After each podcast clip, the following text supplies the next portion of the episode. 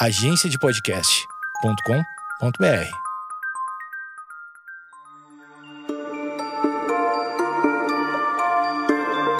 Oi, gente, sejam muito bem-vindos à volta do Astronomia em Meia Hora. E aí, como foi o final de ano de vocês, hein? Foi bom? O Natal foi bom? Ano Novo foi bom? O meu foi uma montanha russa, viu? Coisas boas virão por aí, fiquem ligados que a gente vai falar no futuro, tanto pro A30 quanto na minha vida aí, para quem se importa, né? Mas estamos de volta, esse é o primeiro episódio do A30 para 2023. Vamos para um ano de bastante episódio, de bastante astronomia. E hoje eu trouxe para vocês as descobertas mais importantes da astronomia da antiguidade, viu? E aqui, esse episódio ia ser as descobertas mais importantes em geral, mas não coube. Então a gente vai fazer um parte 1, parte 2, tá? Então no futuro eu faço as descobertas mais importantes da astronomia moderna. Então, gente, vamos lá, né? Vamos lá, logo depois da vinheta, vamos começar esse ano.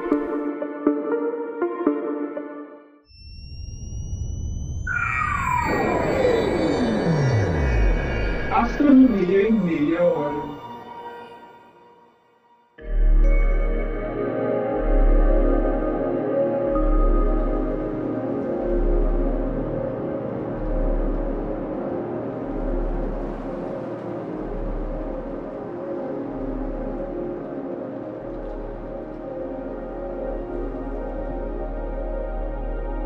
Astronomia é a ciência que molda o pensamento humano enquanto espécie.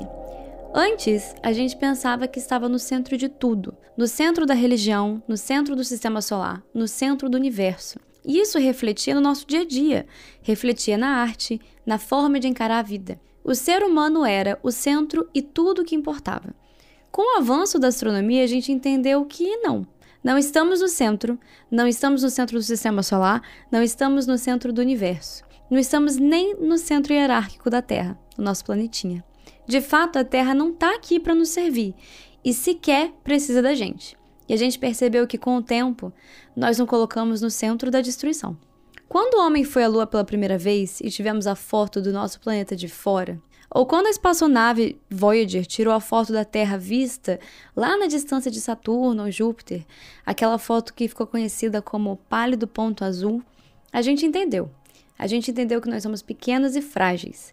A gente entendeu que nossa vida nossa influência na imensidão do universo são nada, são menos que um grão de areia na praia. Tudo que nós amamos, conhecemos, odiamos, vivemos está nessa pequena espaçonave que a gente chamou de Terra. E a gente está por aí, surfando em ondas gravitacionais e à mercê do tecido espaço-tempo. Olhando para Vênus, a gente entendeu que sim, um efeito estufa pode alterar completamente a habilidade de um planeta é, ter vida ou não. A gente entendeu que as nossas ações afetam a nossa casa e a gente não tem para onde ir. A gente entendeu que não existe jogar fora, porque não existe um fora. A forma como a humanidade se vê com o passar dos séculos é ligada intimamente com a astronomia, mesmo que a gente não perceba no dia a dia. Então, hoje, eu vou trazer para vocês algumas das descobertas mais importantes da astronomia. E como eu já disse, da astronomia antiga, viu, gente? Vai ter que ter um parte 2 aí. Eu vou falar que eu tive vontade de fazer esse episódio por causa de uma conversa que eu tive com um senhorzinho em um voo que eu tava fazendo, voltando da Inglaterra. E esse senhorzinho, muito simpático, ele olhou para mim e ele falou com toda a sinceridade do mundo que ele nunca se importou com astronomia e ele não conseguia entender o significado ou a importância. Assim, eu ri demais na hora, porque eu acho que esse é o pensamento de muita gente, né? Mas a verdade é que me deu vontade de vir aqui contar algumas das descobertas da astronomia para vocês. E é como essas descobertas mudaram a forma que a gente vê tanto o universo quanto a gente mesmo, né? Então eu vou falar que foi um episódio difícil de montar. É, primeiro que não existe assim um consenso, né? Tipo, quais descobertas da astronomia são as mais importantes. Então eu fiz um levantamento cronológico do que eu considero que foram nessas descobertas, os avanços mais importantes da astronomia para a humanidade. Então, assim, com certeza outras pessoas colocariam outras coisas nessa lista, né? Pessoas irão discordar. Mas, assim, vida que segue. Isso aqui foi só um levantamento que eu fiz. Então, vamos lá. Vamos para algumas das descobertas mais importantes em ordem, ordem cronológica, tá, gente? Não é em ordem de importância necessariamente. Eu vou começar aqui com o mapeamento do movimento das estrelas e planetas, tá? Então eu tô começando do começo mesmo. Eu digo assim, basicamente que é o nascimento da astronomia em si, né? A primeira descoberta que eu vou falar aqui é quando as diferentes civilizações começaram a mapear o movimento das estrelas e outros astros no céu. Vocês têm ideia do que isso significou para a humanidade? Entender, por exemplo, o ciclo anual das estações, entender quais constelações estão no céu em diferentes momentos do ano. Tudo isso permitiu que a humanidade desenvolvesse plantações mais eficazes, por exemplo. Então, assim, a gente está falando de uma humanidade, de uma espécie que era nômade, né? A gente não plantava. E só foi possível plantar e viver de plantio, se fixar em um lugar, quando a gente entendeu o ciclo anual. Quando a gente entendeu que existem melhores momentos do ano para plantar e para colher. Quando a gente entendeu que existem estações, por exemplo, o inverno em alguns lugares que é muito frio e você precisa se preparar para essas estações, né? Então tudo isso só foi possível porque a humanidade aprendeu a reconhecer padrões do céu. Coisas assim, além do trivial, né? Como o dia e a noite. Então, por exemplo, perceber que a duração do dia é mais longa ou mais curta dependendo da época do ano. Então, isso é difícil, porque a gente está falando, claro, de uma realidade sem relógio, que a gente não pode cronometrar, né? Então, isso é muito difícil. E a gente era guiado pelas estrelas, literalmente. Então, pensa assim: é muito difícil você ter essa noção de mudança do tempo do dia, né? Quanto tempo a gente tem luz solar no dia a dia. É difícil. Então, isso foi possível quando começaram a perceber, peraí, aquela, aquele conjunto de estrelas aparece quando é bom para plantar. Ou então aquele conjunto de estrelas aparece quando é bom para colher. Essa foi uma época que a astronomia afetava o nosso dia a dia. O conhecimento do céu afetava o nosso dia a dia. É até a época que a gente fala, né, que astronomia e astrologia andavam juntas. No sentido de que é, astrologia é como o céu afeta o nosso dia a dia, né? Claro que hoje em dia tem muito mais, é, digamos, misticismo, eu não vou entrar aqui é, nesses detalhes, mas era um dia que a astronomia em si, o estudo, o mapeamento das estrelas, tudo mais, afetava assim o nosso dia a dia nesse sentido. Quando a gente pode colher? Quando a gente pode plantar? Qual é o dia mais longo do ano? Então a gente desenvolveu aí é, relógios, sítios astronômicos para medir, ah, aqui é o solstício. Então, por exemplo, o Stonehenge, que é, né, uma, acho que é o mais conhecido, né, dessas, desses sítios astronômicos antigos, media o solstício, se eu não me engano. Então, por exemplo, quando o Sol se punha exatamente entre duas pedras específicas, era o solstício, que era o dia mais longo. Então, esse tipo de medição foi acontecendo. E a gente foi permitindo, né, a astronomia guiar o nosso dia a dia. E em até algum momento a gente realmente passou a se guiar para as viagens, navegações, usando as estrelas, né? Então, o nascimento da astronomia, que de, algum, de acordo com algumas fontes é a ciência mais antiga da humanidade, permitiu que nós nos desenvolvêssemos em civilizações, se, se desenvolvesse enquanto espécie, entende? Então, pensa só o que isso significa. Quando você vê determinado conjunto de estrelas no céu, significa que chegou a época de plantar. O que, é, o que significava basicamente assim, sobreviver ou não, né? Então pensa. E fica aqui a curiosidade que o sítio astronômico mais antigo que a gente tem conhecimento é o Napta Playa, que data mais de 7 mil anos atrás e fica no Egito. Então, pelo menos assim, há uns 8 mil anos, 7 mil anos atrás, a gente tinha esse conhecimento. Claro, tem também os babilônicos, os gregos, os românicos, que também desenvolveram astronomia né, na pré-história e tudo mais, criaram catálogos, posição e por aí vai. Então, a primeira descoberta que eu quero falar aqui não é nenhuma descoberta, né? É realmente assim, o nascimento da astronomia. Agora, a gente vai dar um pulinho no tempo, de alguns milhares de anos, e a gente vai para a segunda descoberta astronômica que afetou profundamente o pensamento humano. A descoberta de que a Terra não é plana, e sim redonda. Apesar né, desses movimentos negacionistas mais, mais recentes que afirmam que a Terra é plana, a gente já sabe, tem uns bons dois mil anos, tá, gente? Dois mil anos, mais de dois mil anos até, de que a Terra é redonda. Na verdade, esse conhecimento definitivamente não é novo. Cerca de 500 anos antes de Cristo, filósofos gregos já aceitavam que a Terra era provavelmente redonda. 500 anos antes de Cristo. O primeiro a apresentar alguns argumentos mais mais lógicos, né, digamos assim, foi Aristóteles. tá bom? Então ele apresentou argumentos mais lógicos do porquê a Terra seria redonda.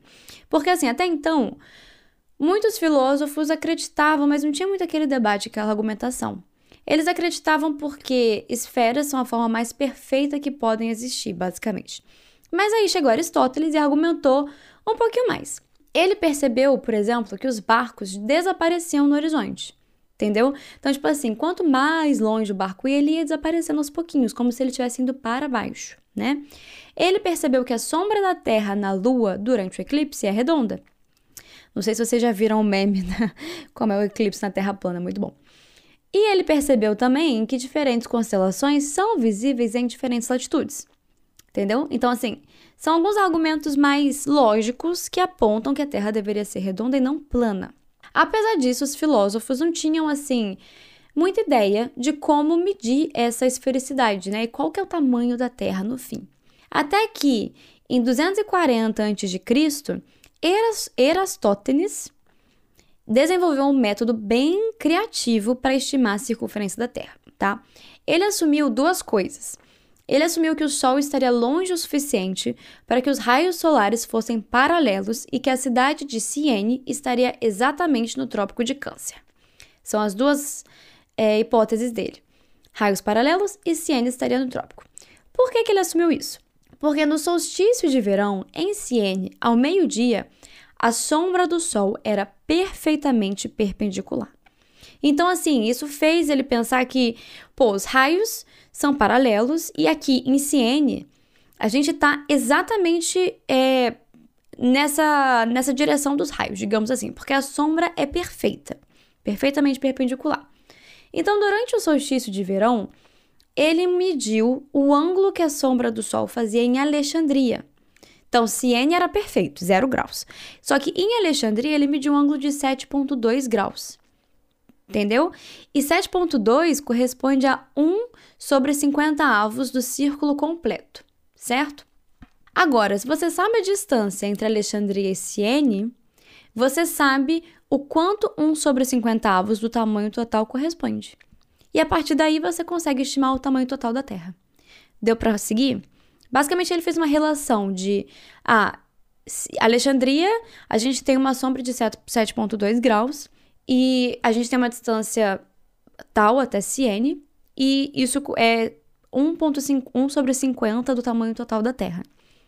Com todas assim as possíveis incertezas, que na época eram muitas incertezas, ele encontrou que a Terra devia possuir um raio de 6.247 quilômetros.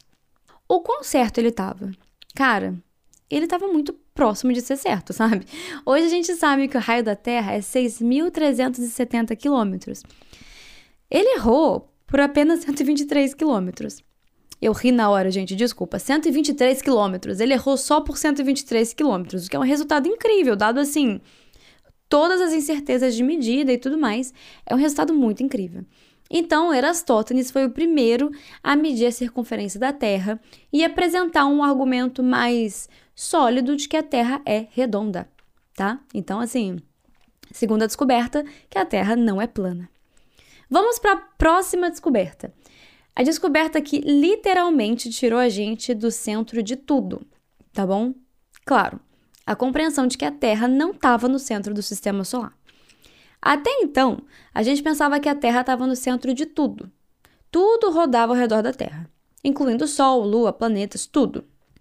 A gente tem que ter em mente também que nessa época, é, o que a gente conhecia do universo era isso, né? Terra, Sol, Lua e alguns planetas, nem todos os planetas do sistema solar ainda.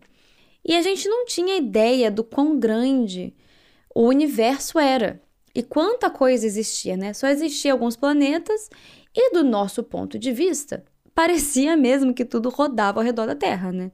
É uma conclusão assim fácil, né, de, de fazer.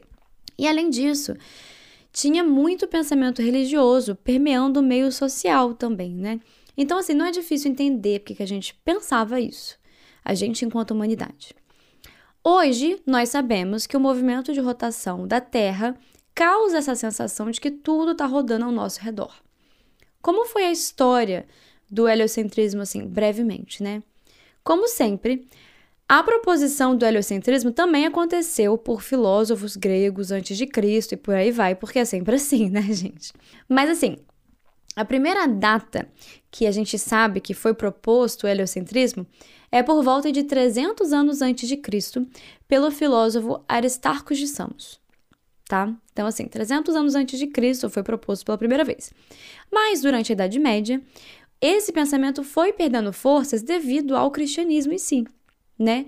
Pelo menos assim, aqui eu tô falando de um ponto de vista de Ocidente, né, gente? Que, infelizmente, a nossa história, o nosso conhecimento é muito centrado na Europa, né?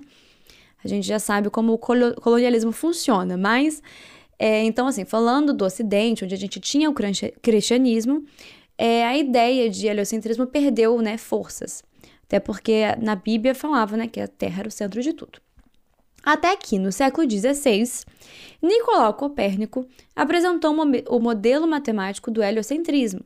O que acontecia na época, gente, é o seguinte: o modelo geocêntrico, que era chamado de modelo ptolomaico, se eu não me engano, não estava se sustentando. Tá bom? Tinham várias hipóteses, era um modelo super complexo. Acho que assim, vale um episódio inteirinho explicando todos os modelos que já apareceram para o sistema solar. É, mas tinha esse modelo de Ptolomeu, que era o amplamente aceito até pela igreja. E o que acontecia na época? O modelo matemático, ele tinha que prever a posição dos astros no céu, tá? Então você tinha lá um modelo geométrico, matemático, você tinha as órbitas, né, como você descrevia. E aí tá, com esse modelo a gente espera que no céu Marte esteja a tal distância da Lua em tal dia. Aí chegava lá, media e não estava certo. Porque o modelo geocêntrico a gente sabe hoje que não é o modelo certo, né? Então, o que acontecia é que a previsão e a observação elas não se sustentavam. E um dos maiores problemas do modelo geocêntrico eram os movimentos retrógrados. Retrógrados. Sabe o que o pessoal fala? Ah, em Marte tá retrógrado, então minha vida tá uma merda, tudo mais. O que que isso significa? Eu vou falar o que significa já já, depois do intervalo. Então fica aí que eu já volto.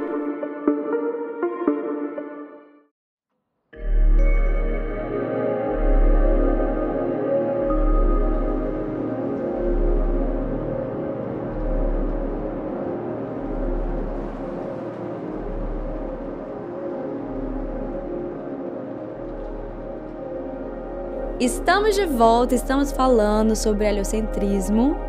E a gente falou o quê? De Marte retrógrado, né?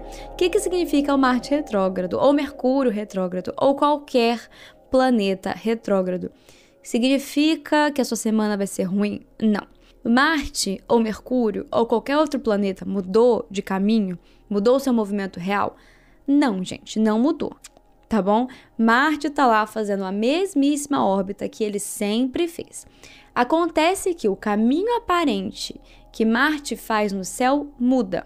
Parece que Marte anda para trás. É isso que a gente chama de movimento retrógrado. Mas percebe que eu estou falando aqui a palavra parece com bastante ênfase, porque não é o movimento real, é o movimento aparente. E não é difícil entender. Pensa o seguinte: imagina que você está andando, tá bom? Na rua, na rua reta, e tem um poste. O poste está lá paradinho. Você tá andando, olhando para frente, esse poste tá o quê? Na sua frente, né? Você vai andando, andando em direção ao poste. Então, a posição aparente do poste vai mudando. O poste mudou de lugar? Não. Mas a posição aparente vai mudando. E até então, o poste estava na sua frente. Só que aí, quando você passa do poste, ele fica onde? Para trás. O poste não andou. O poste não fez nada. A sua referência do poste que mudou. É exatamente isso o movimento retrógrado aparente dos planetas. É, é a posição é, da Terra em relação a esses planetas que muda, digamos assim, como se fosse uma corrida e a Terra passa esses planetas, aí causa esse movimento retrógrado aparente temporário, tá bom? O problema é que o modelo geocêntrico não conseguia explicar isso de jeito nenhum, não fazia sentido, né? Então, o que, que aconteceu? Para explicar, para permanecer no modelo geocêntrico, eles criaram o conceito de epiciclos. É a ideia de que os planetas não simplesmente orbitariam a Terra, eles orbitariam pontos que orbitam a Terra. Entendeu? Então, assim, ao invés de orbitar em linha reta, entre aspas, eles orbitavam esse ponto que orbitava a Terra. Então, era como se eles fossem meio que dando círculozinhos, entendeu? Imagina o seguinte: imagina como é o caminho da Lua ao redor do Sol, tá bom? A Lua orbita a Terra e a Terra orbita o Sol. Só que pensa só no caminho da Lua ao redor do Sol. É fazendo esses círculozinhos, né? Tá me faltando uma melhor palavra aqui. Era mais ou menos essa ideia, só que no sentido dos epiciclos você não, tá, não teria um outro planeta, um outro astro, mas os planetas estariam orbitando pontos que estão orbitando a Terra. Isso foi criado principalmente para explicar esses movimentos retrógrados, tá bom? Outros motivos também. Só que a ideia dos epiciclos foi ficando assim tão complexa você tinha que ficar adicionando epiciclos em epiciclos em epiciclos para explicar o movimento aparente, é uma coisa que não se sustentava, sabe? Não não estava dando certo. E aí chegou Copérnico, mais ou menos em 16, século 16, 1500 alguma coisa. Ele estudou de diferentes fontes, né? Então ele estudou diferentes filósofos antigos, ele estudou muitos filósofos e cientistas árabes que não são influenciados pelo cristianismo, né? E aí ele propôs o modelo heliocêntrico. A grande sacada do Copérnico é que ele passou de uma teoria filosófica para um modelo geométrico matemático, tá bom? Esse modelo nem era tão perfeito assim. Ele tinha muitas suposições que Ptolomeu tinha, por exemplo, que as órbitas tinham que ser esféricas, é, alguma, algumas suposições que a gente sabe hoje que não estavam certas, mas ele tirava a necessidade dos epiciclos que não fazia, assim, sentido nenhum. Aqui a gente tem que ter em mente que nessa época, gente, a gente não tinha teoria da gravidade, viu? Então, meio que assim, esse negócio de epiciclo foi aceito, mas se você olha hoje, meio não faz sentido, né? Não tem nada, nenhuma força que explique os epiciclos. Mas voltando, claro que o modelo não foi amplamente aceito, ainda mais porque ia bem de frente com o cristianismo, né? Imagina assim, uma Europa medieval católica. Os cientistas que apoiavam esse modelo eles eram caçados mesmo. E dependendo do seu status quo, eu acho que assim, o julgamento dependia muito do seu status quo. Aqui vale citar, por exemplo, Giordano Bruno, que era um filósofo, cientista italiano, e ele foi morto sim por defender o heliocentrismo e outras coisas, né? Mas assim, o Giordano Bruno, ele não era um grande nome, digamos, porque aí você chega lá em Galileu, eu vou falar mais pra frente, e Galileu não foi morto, né? Foram mais brandos com Galileu. Mas então, assim, não era exatamente liberdade de expressão e nem liberdade científica. E aí a gente tem o que? A gente tem Kepler. E a gente tem a próxima descoberta importante, que são as leis de Kepler, tá? A história, assim, por trás do desenvolvimento das leis de Kepler merece um episódio próprio, tá bom? Porque tem treta, tem gente morrendo, tem roubo de propriedade intelectual, tem tudo isso. Mas isso fica para um próximo, próximo momento, porque assim, hoje a gente está falando de várias descobertas, né? O que vale mencionar aqui é que na época de Copérnico, na época que Copérnico propôs o heliocentrismo, não foi amplamente aceito, claro, principalmente por causa da religião. Aí existia um astrônomo muito importante na época chamado Tycho Brahe. E o Tycho Brahe, ele tinha as medidas mais precisas das posições das estrelas e dos planetas. Então, basicamente assim, o que acontecia muito é, as pessoas iam lá, propunham um modelo matemático e iam conferir as posições com os dados do Tycho Brahe. Entendeu? Isso acontecia muito. E então, assim, ele tinha medidas incríveis e as melhores posições, é, medidas de posições para a época. O que acontece é que, usando essas medidas, Kepler desenvolveu o seu modelo de heliocentrismo e ele desenvolveu as três leis empíricas de Kepler. Então, quais são as três leis de Kepler? 1. Um, os planetas orbitavam o Sol com órbitas levemente elípticas e o Sol estaria em um dos focos da elipse. Então, se você não sabe, elipse é aquele círculo meio oval, tá? Meio achatadinho. O que acontece aqui no círculo, o foco é bem no centro. Aí na elipse você tem dois focos, tá bom? Mais ou menos assim que, que é a ideia, e o Sol estaria em um desses focos. Então, os planetas às vezes estavam mais próximos do Sol e às vezes mais distantes do Sol. Eles não tinham uma distância fixa até o Sol. A segunda lei de Kepler é que se você conectasse uma linha entre o planeta, uma linha imaginária, entre o planeta e o Sol, você cobriria áreas iguais em intervalos de tempos iguais. Por que, que isso é importante?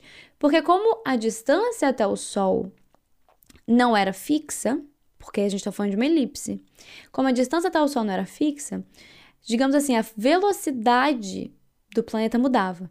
Então, quando o planeta estava mais perto do Sol, ele ficava mais rápido, e quando ele estava mais distante, ficava mais devagar. Não é uma coisa muito difícil para o nosso imaginário pensar, né? A gente que já viu várias é, visualizações gráficas disso, né? Dá para entender. Pensa, sei lá, tipo, por exemplo, em cometas e tudo mais, né? A terceira lei é que existe uma relação entre o período da órbita do planeta e o semieixo maior. Então, assim, quanto tempo o planeta demora para dar a volta no Sol está conectado com a distância até o Sol, basicamente. Com essas três leis empíricas, Kepler foi capaz de explicar o um modelo heliocêntrico muito melhor, muito melhor, e fazer precisões, é, previsões da posição dos astros, dos astros que eram assim muito melhores, tá? Então, as leis de Kepler foram um passo fundamental em direção ao estudo da dinâmica dos astros. Porque, igual eu falei aqui, essa, essas leis também se aplicam a outras coisas, não só a planetas, tá? Mesmo que essas leis não tenham tido uma motivação física, né? Não tem uma explicação física. Elas foram empíricas, então ele viu os dados e ele desenvolveu essas leis. Elas foram importantes no futuro, quando Newton, por exemplo, desenvolveu a lei da gravidade, entendeu? E a lei da gravidade de Newton, quando você tendo a lei, né? Quando eu digo lei, eu estou falando de fórmulas matemáticas. Quando a gente tem a lei da gravidade de Newton, a gente consegue derivar as leis de Kepler, para você ver como as leis de Kepler estão de acordo com o conhecimento físico mesmo, a motivação física. Mas aí, o, o modelo heliocêntrico foi aceito? Claro que não, né? Era uma briga difícil. E aí a gente passa para próxima descoberta, que foi o aprimoramento do telescópio e as luas de Júpiter. Aí a gente passa para a descoberta que meio que bateu o martelo em relação a essa decisão, ainda não. Mas a descoberta que trouxe dados e contrafatos, não há argumentos, né?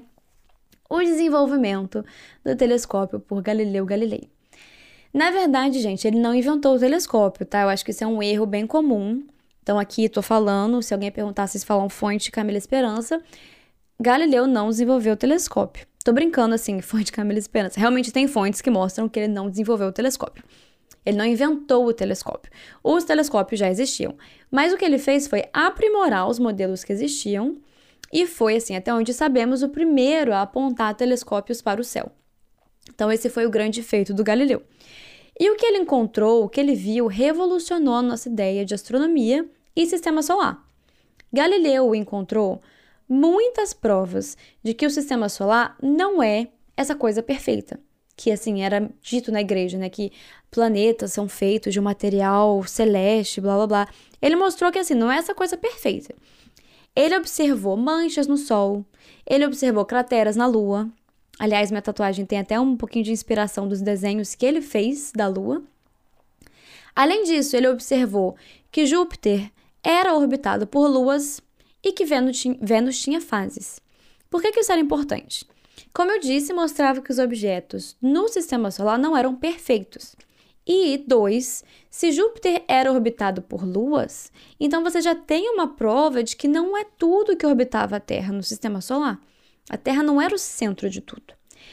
Então, assim, existia sim uma prova de que você poderia ter outras coisas orbitando outras coisas. E também, se Vênus tinha fase, significava que esse planeta tinha que estar orbitando o Sol, né? Então eram mais assim, provas. Apesar disso tudo, e de ser até assim bem político, porque Galileu até tentou dar uma falada tipo, pô, na Bíblia mesmo tá falando pra gente não ler a Bíblia como se fosse escrita em pedra, pra, né, ter uma interpretaçãozinha, então talvez a Terra não esteja no centro do universo, blá blá blá. Ele ainda assim foi perseguido pela igreja. E ele meio que teve que abdicar da ideia do heliocentrismo, mas como eu disse, foi um julgamento até mais brando. Bem, ele não morreu pela igreja, então foi mais brando que Jordano Bruno, com certeza, né? Mas como eu disse, contra provas não tinha mesmo o que fazer. Eventualmente o sistema heliocêntrico teve que ser amplamente aceito. Claro que a igreja demorou muito tempo para aceitar, mas digamos assim, as pessoas pararam de morrer por defender o modelo heliocêntrico, né? Lembrando que até aqui a gente não tinha, por exemplo, a lei da gravidade, não tinha conhecimento dessa relação entre massa e gravidade, por aí vai. Hoje a gente sabe que não é exatamente o heliocentrismo que está certo. A relação de massa entre o Sol e os planetas, principalmente Júpiter, faz com que todo o sistema solar orbite o que a gente chama de centro de massa do sistema solar, que não fica exatamente no centro do Sol. É um pouquinho assim, fora do centro do Sol. Significa basicamente que o Sol dá uma balançadinha também, ele não fica assim, paradão lá. E vamos para a última descoberta que eu vou falar hoje, que a gente está seguindo, né, toda essa questão de questionamento do nosso lugar no universo e tudo mais. E a gente vai falar o quê? Do mapa dos Herschels. William Herschel e a sua irmã Carolina, pela primeira vez, decidiram mapear o universo. Isso significava olhar para as estrelas e medir a distância até as estrelas, tá? Fazer um mapa da Via Láctea. Porque até então acreditava-se que tudo que podia existir era isso, as estrelas, e ponto. Foi a primeira vez, né, que a gente sabe que alguém, ou no caso alguém, porque foram os dois, decidiram olhar para as estrelas e perguntar, cara, qual que é a distribuição disso? Né? É tipo assim, é tipo você tá no meio da floresta e pensar, cara, como que essas árvores aqui estão distribuídas? Porque elas não estão todas à mesma distância de mim, né? E isso não era muito perguntado, porque até então, por causa do cristianismo e tudo mais, tinha essa ideia de que era o firmamento, era uma coisa fixa, celestial, era uma coisa assim sagrada, então não era muito questionado. Só que os Herschels pegaram e fizeram um mapa da distância até as estrelas. Para fazer isso, eles fizeram algumas suposições que hoje a gente sabe não estão certas. Mas assim, tudo bem, porque foi um primeiro passo, né? E a ciência é feita de passos, mesmo passos errados, ela é feita de passos.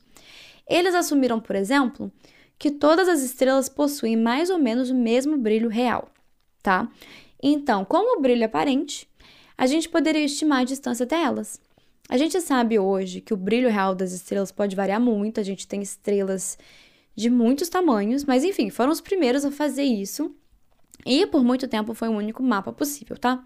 O engraçado é que eles concluíram corretamente que as estrelas, elas não se distribuíam em uma esfera ao redor da Terra e do Sol. Tinha uma distribuição mais plana, sabe? Que era mais um disco. E isso a gente sabe que é verdade. Eles também mostraram com esse mapa que o universo era muito grande. E a gente, assim, é só uma partezinha do universo, né? Só mais uma estrela. Claro que o muito grande daquela época nem se compara com o muito grande que a gente sabe que é hoje, né? Mas, como eu disse, foi um primeiro passo é, para mapear as outras estrelas, mapear o universo, né? Digamos assim. Algumas conclusões erradas, algumas suposições erradas, mas a ciência se faz andando para frente mesmo. E também foi um passo muito importante para a gente entender que, cara, no universo a gente é realmente nada. E eu vou parar por aqui. É, essas são todas as descobertas importantes da astronomia, mas nem de perto, tá? Acho que aqui a gente pode falar mais, sei lá, astronomia antiga, astronomia da Idade Média, né? A gente sabe que a cena dos próximos capítulos na história da astronomia trouxeram ainda muito, muito, muito mais sobre o nosso conhecimento do universo. Mas isso fica para um parte 2, às vezes até assim, um parte 3, né? Um episódio de descobertas mais importantes da astronomia moderna, talvez? O que, que vocês acham? Comenta lá no Telegram. Se você não sabe, Astronomia em Meia Hora tem um grupo no Telegram. É bem facinho de achar, só ir lá e procurar Astronomia em Meia Hora. No meu perfil do Instagram também tem, tá, gente? O link lá, você vai no meu Linktree você consegue achar o grupo no Telegram bem facinho, tá bom? Algumas formas de você entrar. Tem mais de 700 pessoas nesse grupo, mas eu prometo para vocês que é um grupo bem organizado, não tem spam. As pessoas lá falam mais sobre astronomia, é bem focado no podcast, tá bom? E é também um canal direto que vocês conseguem falar comigo. Então corre lá, entra lá. E é isso, vamos começar 2023, né? Vamos começar 2023 com bastante astronomia. Espero que vocês tenham gostado do episódio e a gente se escuta já já.